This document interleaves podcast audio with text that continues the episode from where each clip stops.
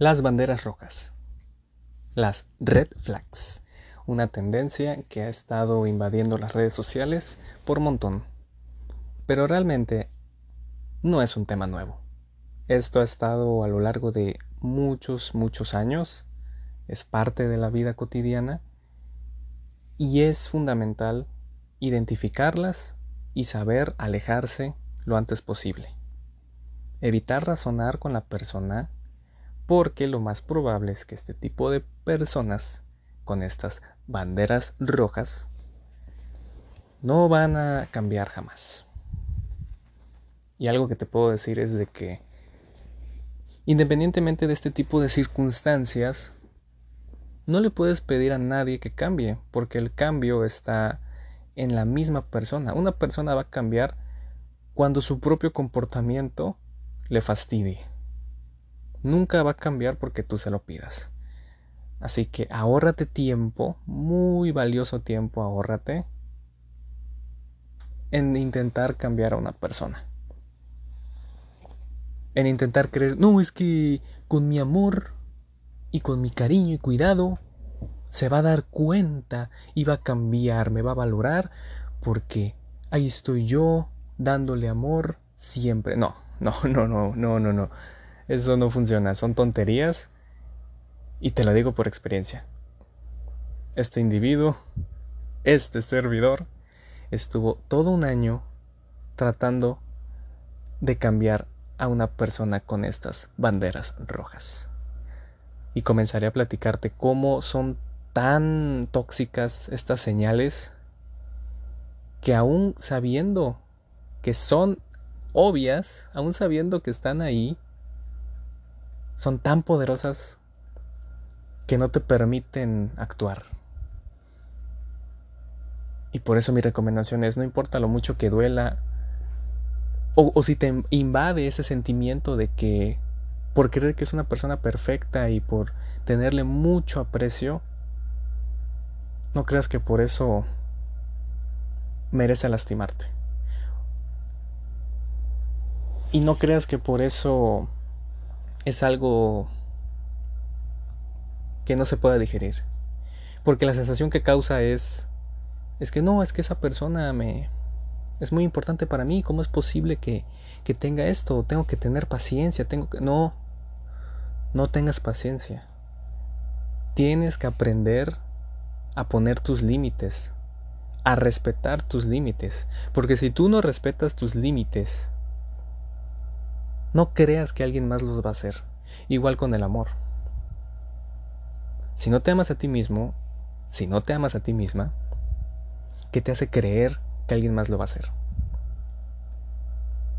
Y eso me pasó a mí. Por no tener amor propio, por no poner mis límites, permití estas banderas rojas. Fui paciente, entre comillas, con la justificación de que esta persona iba a cambiar y realmente fue una pérdida de tiempo relativamente, porque más adelante te daré las ventajas de que vivas este tipo de situaciones. Pero empecemos cronológicamente. Y vuelvo a lo mismo, es increíble el poder que tienen estas banderas rojas. Porque cuando se presentaron en mi vida, yo no fui capaz de decir, voy a poner un límite. No fui capaz de fastidiarme lo suficiente para alejarme. Y todo porque el antecedente era un año perfecto. Creo que eso influyó bastante en esta tolerancia ante este estímulo tóxico que genera una relación bastante que se tornó bastante trivial. Al tener este antecedente, y cometer otro error fatal que es creer que una relación perfecta no debe de tener problemas. Claro que sí, claro que sí. Los problemas son muy importantes porque ahí es donde descubres cómo tu pareja los resuelve. Si los resuelve individualmente o si los resuelven en equipo. O si no hace nada. Benditos sean los problemas porque ahí identificas si esta persona vale la pena o no. Porque no cualquiera se sienta y te dice, vamos a resolverlo juntos. No sabes las ganas que tuve de escuchar eso. Vamos a resolverlo juntos. Una frase poderosa que si la tienes o te la llegan a decir, agradece. Esa persona tiene sentido común. A mí me tocó lo opuesto. A mí me tocó una persona que huye a los problemas. Entonces repito, al tener el antecedente de dueño perfecto, cuando se presentaron los problemas, problemas sencillos se volvieron catastróficos por esa falta de resolución de esta persona. Porque hay que tener la disposición para querer resolverlos. Pero solo recibí... Es que a mí me gusta resolver las cosas por mi cuenta. Es que no se me da trabajar en equipo. Si tú escuchas esto, huye de ahí. No vale la pena. ¿Y sabes qué hacía? Es que no se trata de que lo resuelvas por tu cuenta, ni que yo lo resuelva por mi cuenta. Somos un equipo. Y eso no le importó. Tu pareja es tu equipo, no es alguien que te irrite, no es alguien que te quite energía, no es tu enemigo. Tu pareja es tu equipo. Y si no es tu equipo, entonces no es tu pareja. Y tienes que irte de ahí. Y debes de estar dentro de las prioridades. Porque cuando una relación empieza, la etapa de enamoramiento es muy crucial. Porque ahí el interés y las ganas de verse a cada rato están al tope. Esta etapa de enamoramiento puede ir desde los seis meses hasta año y medio de duración. Pero a mí siempre me gusta ponerlo en promedio de un año. Pasado un año de relación, ahí es donde las hormonas del enamoramiento empiezan a disminuir y ambas, ambos individuos empiezan a tener conciencia del uno del otro. Aquí es donde empieza lo bueno el amor de verdad. Porque el amor de verdad no es un sentimiento, no es algo mágico y ancestral, algo de conexión o de alma gemela o de el hilo rojo del destino. No, el amor de verdad es una decisión. El amor de verdad es cuando ya no tienes la venda de las hormonas, cuando puedes apreciar a la persona bien, con sus defectos, con todas sus facetas. Donde puedes ver a esta persona como es realmente y decirte a ti mismo, a ti misma, yo lo elijo todos los días. Eso es el amor, una decisión, una decisión consciente. una decisión que no cualquiera toma. Una decisión que la mayoría de las personas la confunde con el enamoramiento y por ende se toma a la ligera. El amor verdadero es yo te elijo todos los días. Y si a ti no te eligen todos los días, entonces, ¿para qué estás ahí? También me pasó. Y espero que a ti no te pase o si te ha pasado, no lo permitas otra vez. Entonces vamos por pasos. Lo normal es que ambos adapten sus rutinas, horarios o como le quieras llamar, para que coincidan en la mayor medida posible. ¿Por qué? Porque los dos están dentro de sus prioridades. La relación está dentro de las prioridades del otro.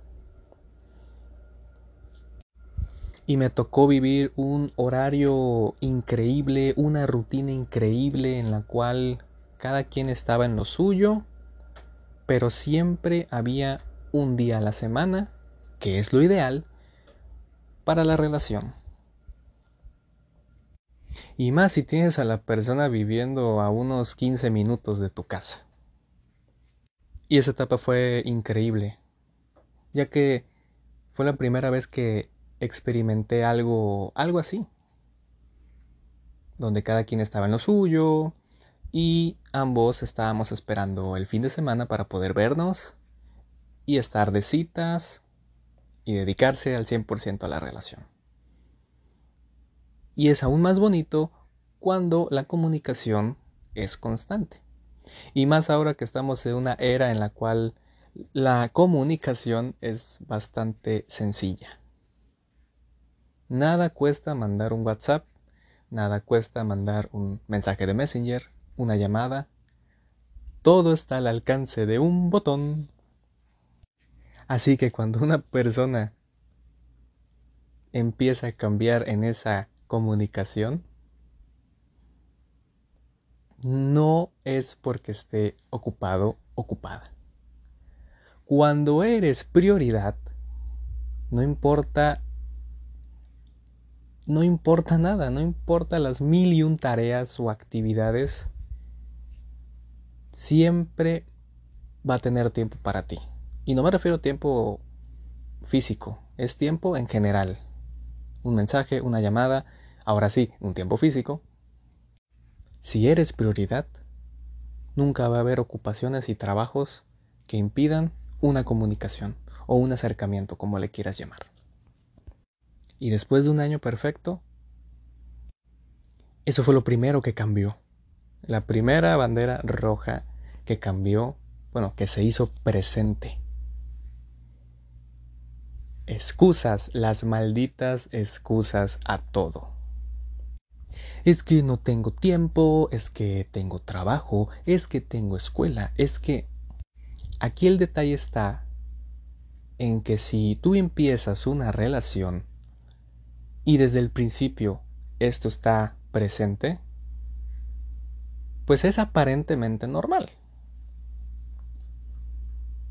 Pero si esta persona te dedicaba completamente su tiempo y se organizaba increíblemente bien teniendo su trabajo, o sea, básicamente una organización perfecta,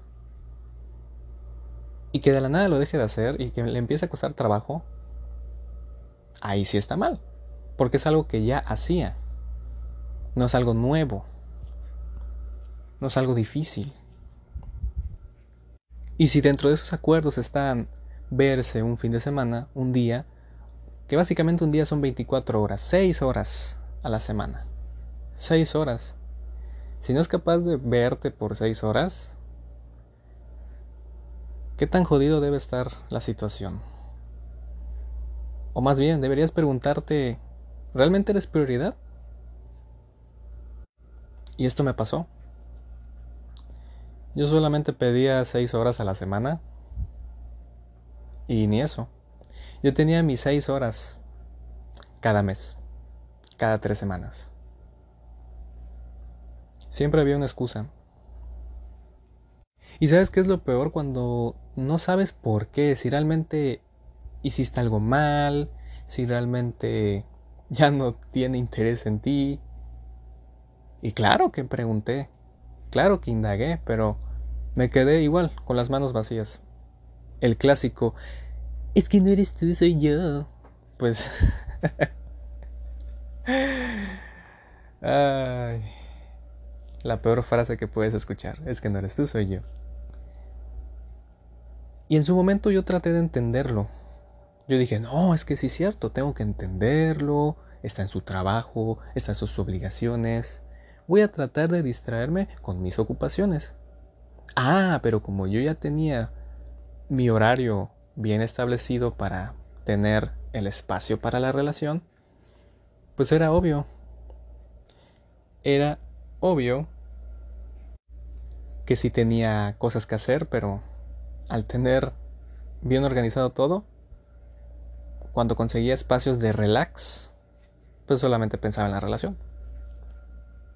Y me dije a mí mismo, bueno, voy a tratar de distraerme más.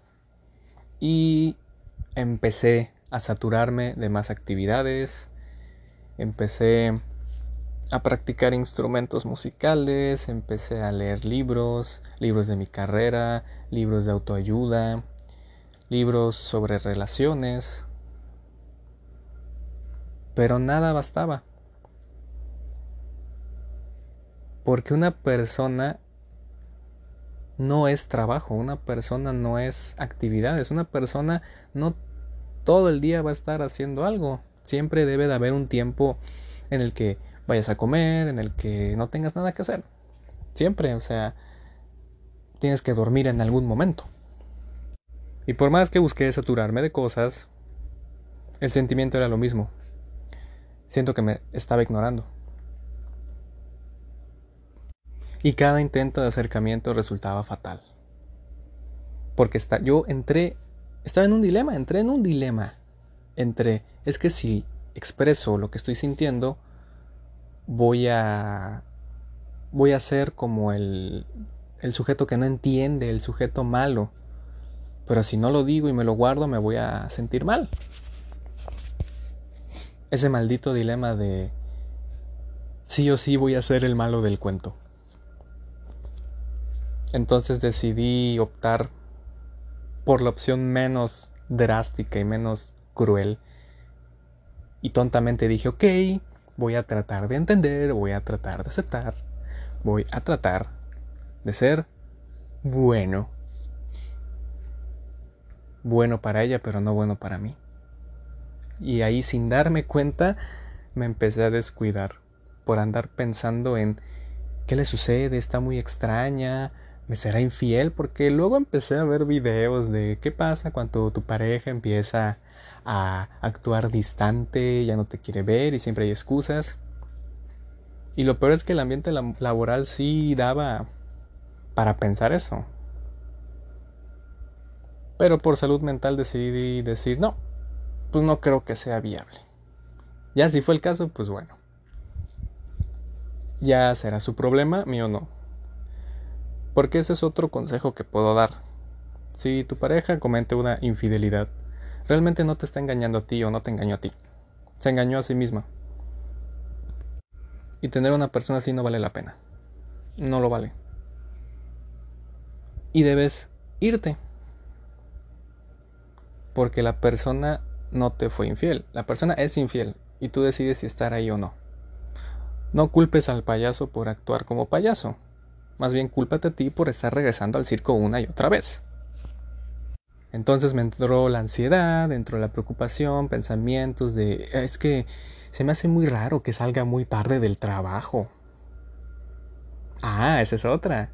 Salir más tarde del trabajo. Es que hay, es que hubo junta, es que me solicitaron para y saben qué es lo peor cuando te enteras que esas salidas tardes o esas juntas son ir a cenar con los compañeros. Y ahí entra otra bandera roja con otros sí, pero conmigo no. Con otros no existía el cansancio, no existía la falta de tiempo, no existía ningún pretexto tonto. Y este punto lo voy a volver a retomar más adelante. Continuando, seguí comunicando mi sentir. Oye, es que siento que estás muy distante, ya no hablas cariñosamente, ya dejé de ser amor, ya dejé de ser cariño, ya dejé de ser mi vida y me volví simplemente Gerardo. Eso duele también. Cuando dejas de ser esos apodos lindos y te vuelves solamente tu nombre. Y te responden, pues es que ese, ese es tu nombre, ¿no? Sí, es mi nombre, pero pues yo soy, pues soy amor. Sí, pero también te llamas así. Uy, no. Qué culero. Entonces, más distanciamiento. Tanto el físico y emocional. Es esa sensación en la que tienes a la persona pero te sientes solo. Es muy horrible experimentar eso sentirte solo, sentirte sola, aún teniendo a la persona ahí. Es horrible. Otra bandera roja es que en las llamadas cuando estaba intentando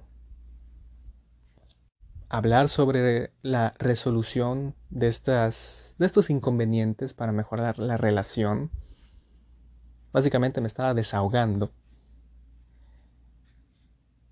Una bandera roja bastante fea es que esta persona se ría.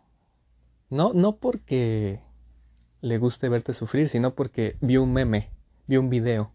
Ah, ahí está el detalle. De estarte, desahogando y descubrir que la otra persona no te está prestando atención, que está en el Facebook, que está contestando mensajes, que está haciendo otra cosa. Es el peor de los sentimientos posibles.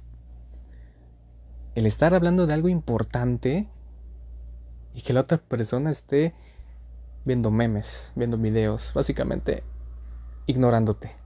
No, es que sí te estoy haciendo atención. A ver qué dije. Ah, sí, sobre um, la relación, ¿no? Mm, sí, está bien, te salvaste. Te salvaste. Y yo continué justificando sus acciones diciendo, es que el trabajo la está absorbiendo bastante. Es que en su hogar está viendo algunas disputas y vaya, está teniendo problemas con su familia. Debo entender que su comportamiento es justificable. Ay, no. Pobre tonto, ingenuo charlatán. El justificar acciones para seguir tolerando algo que no va a cambiar. Entonces, como buena pareja, opté por brindarle apoyo emocional y tratar de dar consejos o u escuchar. Pero debo admitir que en algunas ocasiones sí hubo un desahogo, pero no fue suficiente. Ese es otro punto muy importante, saber si la persona se guarda las cosas o no. Una persona que se guarda las cosas es muy probable que se torne mala. Mala en el sentido de la relación, porque no va a resolver las cosas contigo. Entonces se guardaba todo y ahí me ven insistiendo, no, cuéntamelo, voy a tratar de solucionarlo. No me gusta verte mal. Porque es cierto, cuando una persona que quieres mucho está triste, está mal, hay algo que nace de tu interior y te dice, vamos a ayudar, no me gusta verte así. Y para no entrar mucho en detalle, pues brindé ese apoyo, que no fue suficiente porque prefirió aislarse. Y yo dije, ok, tal vez es de esas personas que se aíslan y ya regresan al día siguiente bien. No, jamás lo resolvió. Jamás lo resolvió. Ojo ahí, personas que se guardan todo y que siguen igual por mucho tiempo. Que no procesan un duelo como debe de ser si es que existe un duelo. Recuerda este punto porque más adelante te daré una revelación. Entonces, estos apoyos no fueron suficientes. Y una vez más volví a tratar de entenderlo, tratar de justificarlo y decir, no, es que si decido dejar la relación, si decido dejarla, ¿qué clase de, persona sería? No, me, me, volvería alguien horrible dejar a mi pareja solo porque tiene una mala racha. Voy atrás, voy a seguir tolerando, claro que sí, que podría salir mal. Ay, qué estupidez. Otra bandera roja evidente. Cuando ya hay eh, un contacto físico, ya se están viendo las dos personas frente a frente y ya no es cariñosa o cariñoso contigo. Me pasó. Pues sí, es horrible que tu pareja ya no te tome de la mano, que ya no te abrace, que ya no te bese. Y si tú eres el que empieza a buscar los besos, se siente, se siente cuando un beso es vacío, se siente es algo horrible. Tener el antecedente de unos besos correspondidos a unos besos secos, unos por obligación. Tienen un sabor amargo. O cuando ya te brindan contacto físico por obligación. Un tacto vacío, áspero, que tratas de meterte en la cabeza que es normal y que estás idealizando, pero no es cierto. Algo cambió. Y lo peor es que recibí una nueva excusa. Es que si ya no te voy a ver es porque siempre quieres andar de cariñoso conmigo. Y me caías mejor cuando eras serio y cuando eras bien seco y es como de, ok, si vuelvo a ser así, entonces, ¿qué soy? ¿Novio o no? Sería un amigo.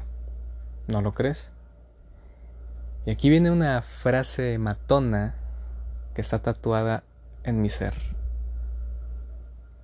Me dijo, me hubiera gustado que mejor nos hubiéramos quedado como amigos. Ouch, eso está cabroncísimo. Esta épica frase que se repetiría día con día. Cada, cada que había problemas, su manera de evitarlos era con esta frase. Era como un ¿Cómo quisiera tener una máquina del tiempo? ¿Por qué? Para para evitar estos problemas y resolverlo mejor desde el principio. No, sino porque nos llevábamos mejor como amigos, mejor nos hubiéramos quedado como amigos porque así no estaríamos teniendo estos problemas. Ah, o sea que estás mandando al carajo dos años de relación con este comentario. Silencio en la sala una frase muy dolorosa. Y peor cuando te dicen, es que deberías dejar de ser atento y cariñoso conmigo porque ya no lo estoy valorando como antes. En su momento me dolió, pero ahora digo, caray, ¿por qué no le hice caso desde un principio y me hubiera ido desde un principio? Ironías de la vida, debí seguir ese consejo. Entonces dije, ok, esto me está afectando demasiado, me está distrayendo mucho. Y aunque yo seguía cumpliendo en lo laboral y académico, en lo emocional yo estaba jodido.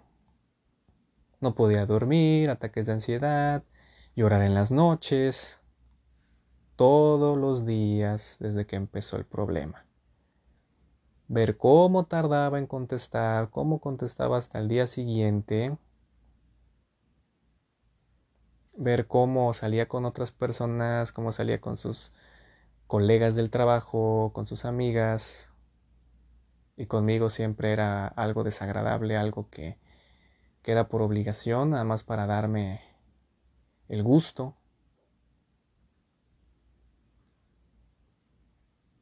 Y vaya, decidí emprender una aventura para buscar la solución a este problema. Empecé a meterme en cursos online sobre relaciones de pareja, sobre eh, autoayuda. Terminé asistiendo a un curso de un fin de semana en físico para descubrir heridas del pasado. Fui con dos psicólogos y la historia de el haber asistido con dos psicólogos fue algo algo curioso porque yo ya tenía más bien tengo mi mi psicólogo de base por parte de, de mi universidad. Entonces lo convencí de que atendiera a mi pareja porque evidentemente tenía un mal un estrés un duelo sin resolver esas actitudes debían de ser resueltas. Y como buen novio dije, ok, en vez de irme de la relación, voy a intentar sanarla, porque con mi amor, mi dedicación y mi paciencia se va a dar cuenta lo mucho que la amo y se le va a prender el foco y va a decir, ay, sí es cierto, ¿verdad? Es el amor de mi vida, qué bonitos detalles tiene conmigo. Qué pendejada. pensar eso. Pero continuando con la historia, quise que la atendieran y su comentario cuál fue? No voy a ir al mismo psicólogo con el que tú vas. Entonces dije, ok, apoyo esa idea. Conseguí otro psicólogo, exclusivamente para ella. Le di su número, le dije, mira, puedes marcarle o mandarle un WhatsApp para cotizar. Nunca lo hizo. A la semana le pregunté, oye, ¿ya te comunicaste con la psicóloga? No, porque he tenido mucho trabajo, fíjate, es que no he tenido tiempo. Ah, pero si tienes tiempo para publicar cosas en Facebook, si tienes tiempo para eh, etiquetar a tus amigas en Facebook, si tienes tiempo para otras cosas y no para esto que es importante. Ok, muy bien, perfecto. No me duele, no me duele. Entonces me comuniqué yo. Coticé y le dije, mira, aquí está, cuesta esto en presencial y online cuesta un poquito menos. Y lo puedes agendar los fines de semana, que es los que tienes básicamente disponibles. Es que está muy caro. Le dije, ok, sí, se me hace caro, pero vamos a hacer lo siguiente. Voy a tratar de pedir que te baje un poco el precio. Y eso hice. Bajó un poco el precio. Es que todavía, todavía se me hace muy caro. Mira, vamos a hacer lo siguiente. ¿Te pago la mitad? No hay ningún problema, o sea, no me pesa. Te pago la mitad. No, es que, bueno, mira, ¿sabes qué? Te pago todo. Te pago las sesiones que sean necesarias. Tú no te preocupes, nada más agéndalo. Agéndalo. Es que me queda muy lejos. Puede atenderte en un lugar más cerca. Es que no tengo tiempo, es que el sábado tengo escuela y termino a las 4. No hay problema, te puede ver a las 5 o el domingo. Es que los domingos son para descansar, son para descansar. Y luego tengo tarea. Bueno, en línea. No, es que si lo hago en línea se me va a hacer más fácil ocultarle cosas que en físico. ¿Ocultarle cosas? Sí, porque no me iba a poner a hablar todo. No manches. Qué culerada otra vez. En conclusión, terminé tomando yo esas sesiones para tratar de arreglar algo que no me correspondía a mí. Nunca me correspondió a mí en ese aspecto. Básicamente, otro consejo que puedo dar es, no pelees batallas que no son tuyas. Nunca lo hagas, nunca, nunca. De los nunca, lo hagas. Entonces no quiso la terapia en pareja, no quiso la terapia individual, porque luego sugerí eso, bueno, individual, como originalmente debió ser.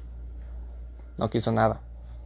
No quiso nada y rechazó ese regalo, porque todavía le dije, oye, si es por el tiempo, el poco tiempo que tenemos para vernos, pues no importa si lo sacrificas. Yo sin problemas puedo estar sin verte hasta seis meses pero sabiendo que estás trabajando en algo que no solamente va a funcionar para la relación, va a funcionar para ti.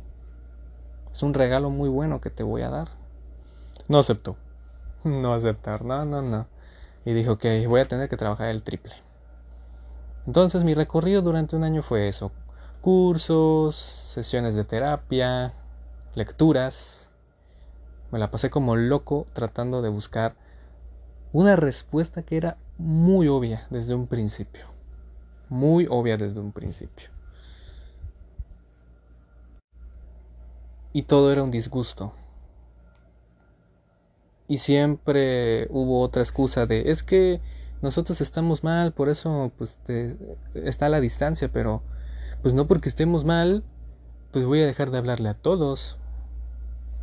Porque me acuerdo que cometí la tontería de reclamar de que no me contestaba los mensajes, pero sí podía contestar los comentarios o publicaciones de, de sus amigas.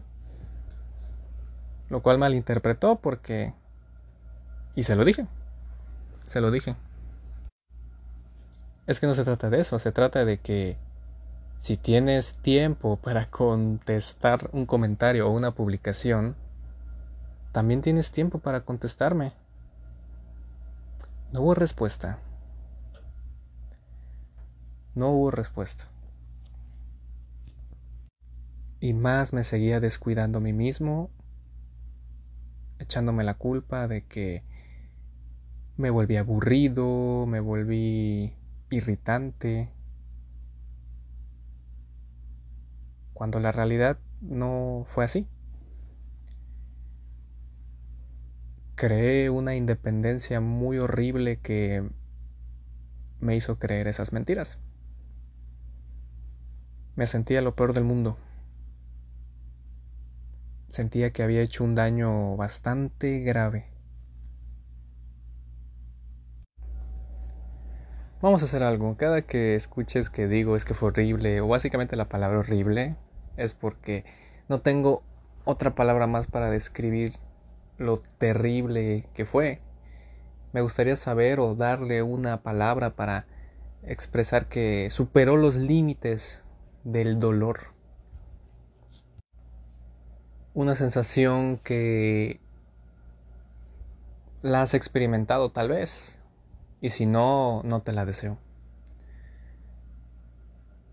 Todo radicando en lo mismo, con otros sí, pero conmigo no. Es sorprendente cómo por este tipo de personas terminamos yendo a terapia, terminamos con ese daño, terminamos siendo vulnerables. Pero no es porque seamos débiles, sino porque en las relaciones de pareja lo usual es abrirse.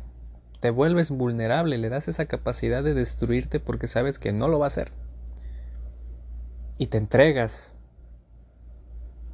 Porque si no te entregas, ¿a qué vas? En las relaciones de pareja y más que nada en el amor no hay punto medio. ¿Es todo o es nada? Por eso es recomendable que al iniciar una relación se pongan acuerdos. De favor que se escriban, porque si se hace por hablado, lo normal es de que se te olvide. A mí me pasó. Yo nada más los hablé y como fue un año perfecto, pues se me olvidó que los había hablado. Y hasta la fecha sigo sin saber cuáles fueron esos acuerdos, pero... Porque los daba por hechos. Anótalos. Para ver si en algún momento cambia uno. Y si cambia uno y no hay resolución, debes de retirarte de la mesa de negociación. Y es importante que esos acuerdos ambos ganen. Es lo correcto. Entonces vamos a enlistar estas banderas que yo llegué a vivir. Porque te seré sincero, de los podcasts que he hecho, nunca hago guion. Sobre todo en este. En este entro en, en conciencia para que todo fluya. Pero vamos a recapitular. Voy a tratar de enlistarlos para que no perdamos el hilo. Entonces, número uno, nunca quiso resolver el problema juntos. Siempre fue un yo, yo, yo. Estuve de acuerdo, sí, porque también aprendí, bueno, no aprendí, emprendí la aventura de buscar respuestas, como te mencioné. Y pasado un año le dije, ¿tú qué has hecho en ese año? No hizo nada. Por la relación al menos no hizo nada. Yo sí. Traté. Dentro de mis posibilidades y más allá. Bandera número 2. Prefería darle más importancia a otras cosas. Que se puede resumir en que dejó o dejé de ser una prioridad.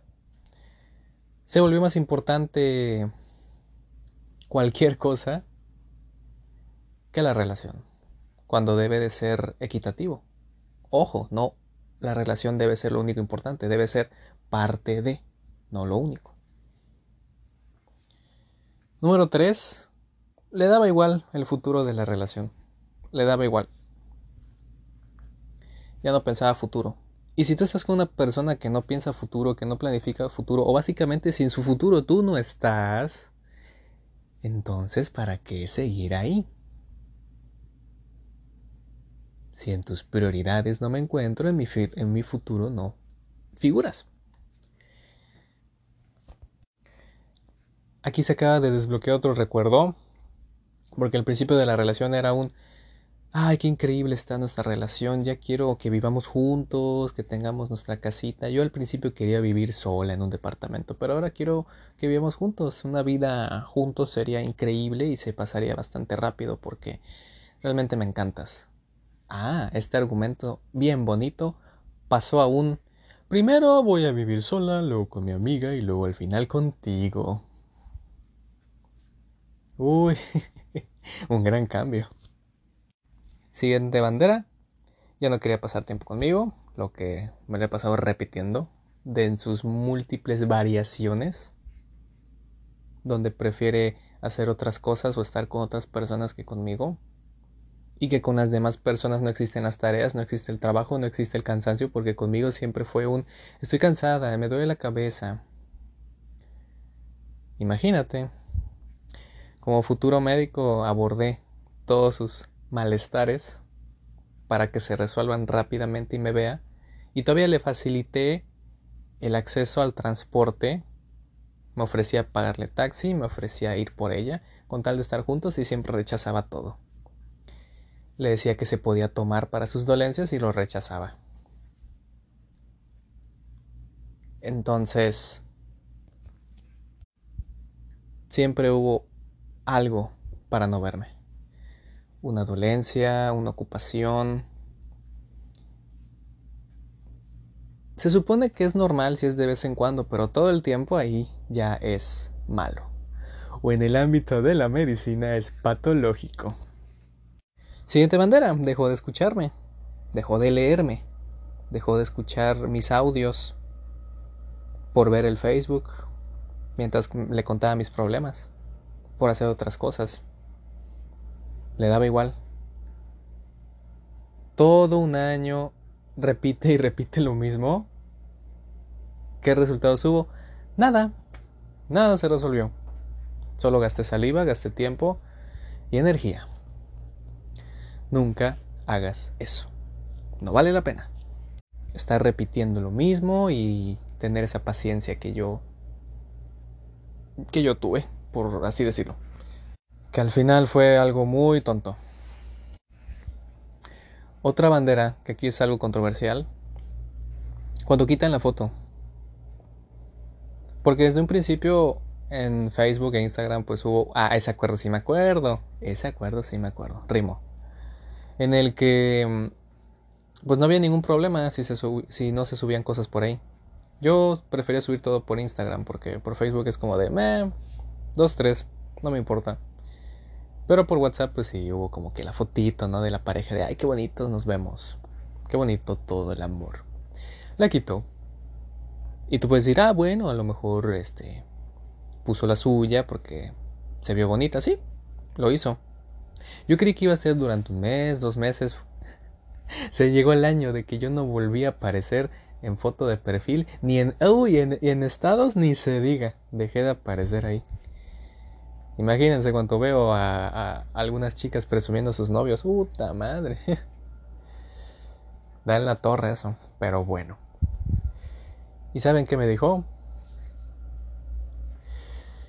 Mira, te voy a ser muy sincera. No, no pongo la foto porque no quiero. En su momento me dolió. Hoy en día digo, sí, cierto. Si no le nace, pues no hay ningún problema. ¿Para qué pierdo mi tiempo? No puedo obligar a alguien a que haga algo.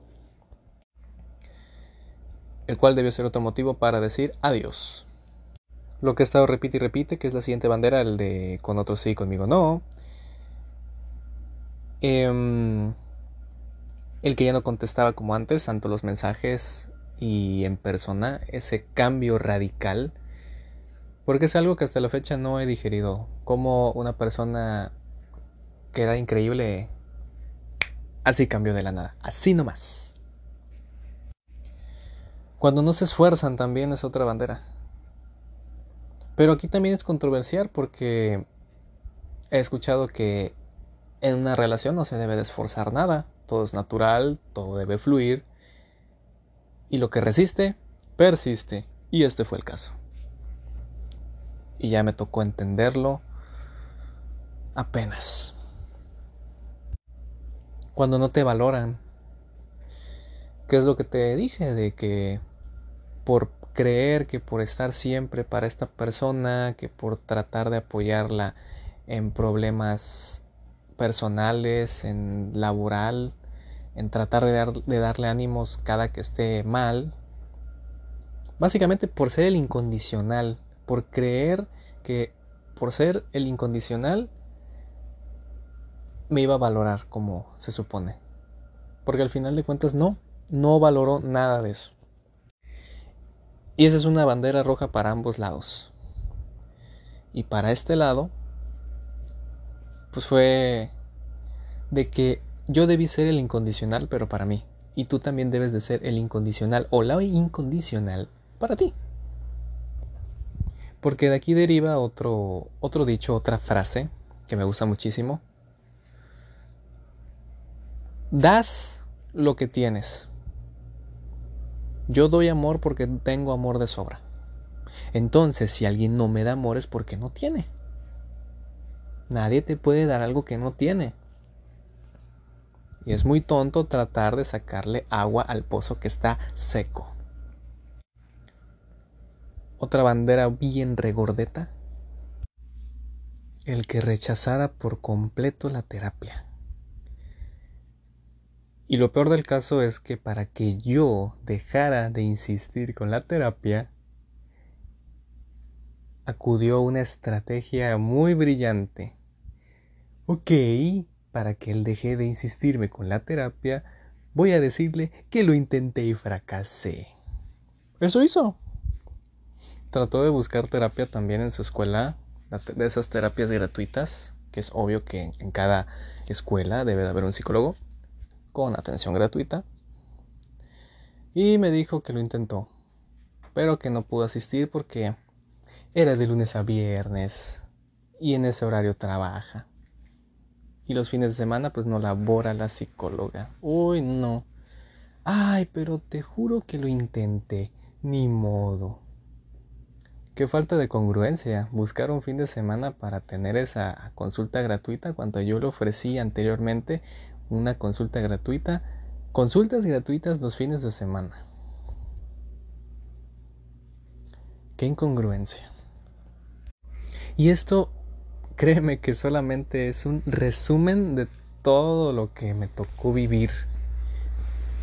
Porque te garantizo que si lo hablo muy a detalle, me llevo seis horas. Me llevo seis horas. Y esta situación si te es familiar y aún sigues ahí, vete. No vale la pena. Vuelvo a repetirlo, un año. Un año estuve tratando de entender, apoyando, buscando una solución para mantenerse juntos, para mantenernos juntos, perdón. Y al final me terminó dejando, con la premisa de es que no me apoyaste.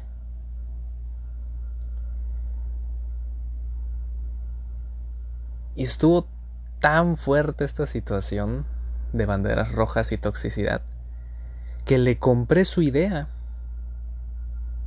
Estaba tan destruido moralmente de que la situación estaba igual y que todos mis esfuerzos valieron pa' pura madre, no valieron la pena y la moral bien hasta el piso, pues le compré la idea y dije, sí, cierto, no te apoyé. No, no, no, no, no te apoyé. Qué malvado soy. Qué malvado soy por tratar de secar tus lágrimas cuando tenías problemas con la familia. Cuando te obligaron a estudiar algo que no querías. Qué malvado soy por intentar meterte a terapia sin que pagaras nada. Qué malvado soy por invitarte las comidas, por invitarte a mi hogar, por querer invitarte el transporte cuando yo no pude ir por ti. Qué malvado soy. Me la creí. Me creí que era lo peor del mundo, creí que no la apoyé. Pero ¿cuál era ese apoyo que realmente quería para que yo fuera perfecto? Que siguiera tolerando todas esas actitudes hasta quién sabe cuándo, toda la vida. Porque creo que sí me llegó a decir eso, que no cambiaría jamás y así sería siempre.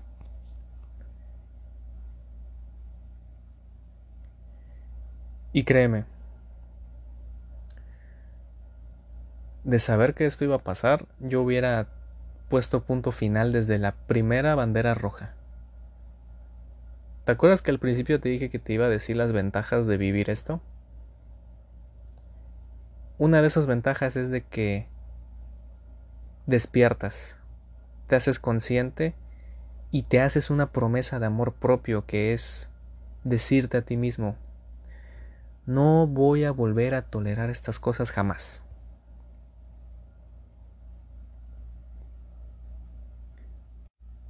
No voy a volver a tolerarlo. Es la única ventaja. Aprendes y te perdonas. Porque yo tuve que perdonarme por no saber lo que no sabía antes de que lo aprendiera.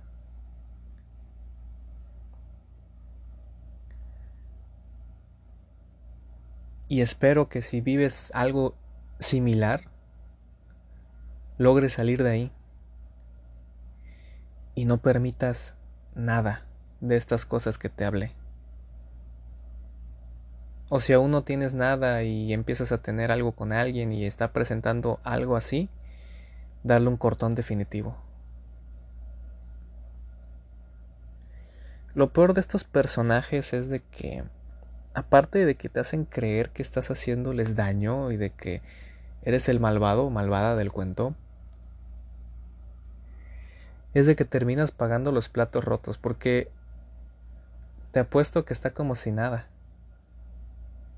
Y claro, no hay por qué desear que no esté como si nada, porque está poniéndome un ejemplo de cómo tengo que estar. Y gracias a eso me llené de combustible para salir adelante. Y tú también puedes salir adelante si pasas por lo mismo. Pero es un hecho que estos, personajes, cuando terminan la relación, están como si nada. La vida les fluye. Porque ellos no están pagando los platos rotos. Y las personas que nos esforzamos, sí, pagamos esos platos rotos, terminamos en terapia, terminamos en cursos y en un duelo que cada quien lo lleva diferente.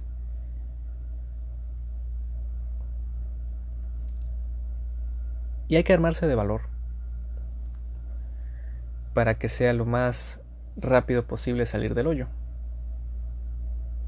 Es difícil, más no imposible. Y creo que lo curioso es que a lo mejor me haya cambiado la voz durante la grabación, ya que siempre suelo tratar de hablar así, pero ya empecé a hablar diferente. Creo que me dejé llevar y pido una disculpa si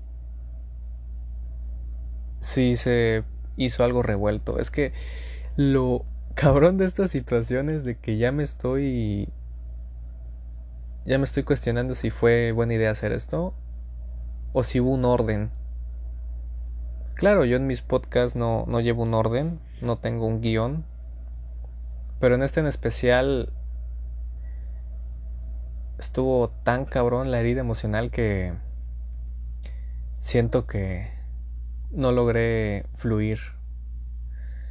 Y pido una disculpa si no hice un orden un orden decente o aceptable. Pero bueno, esto fue mi experiencia con las red flags.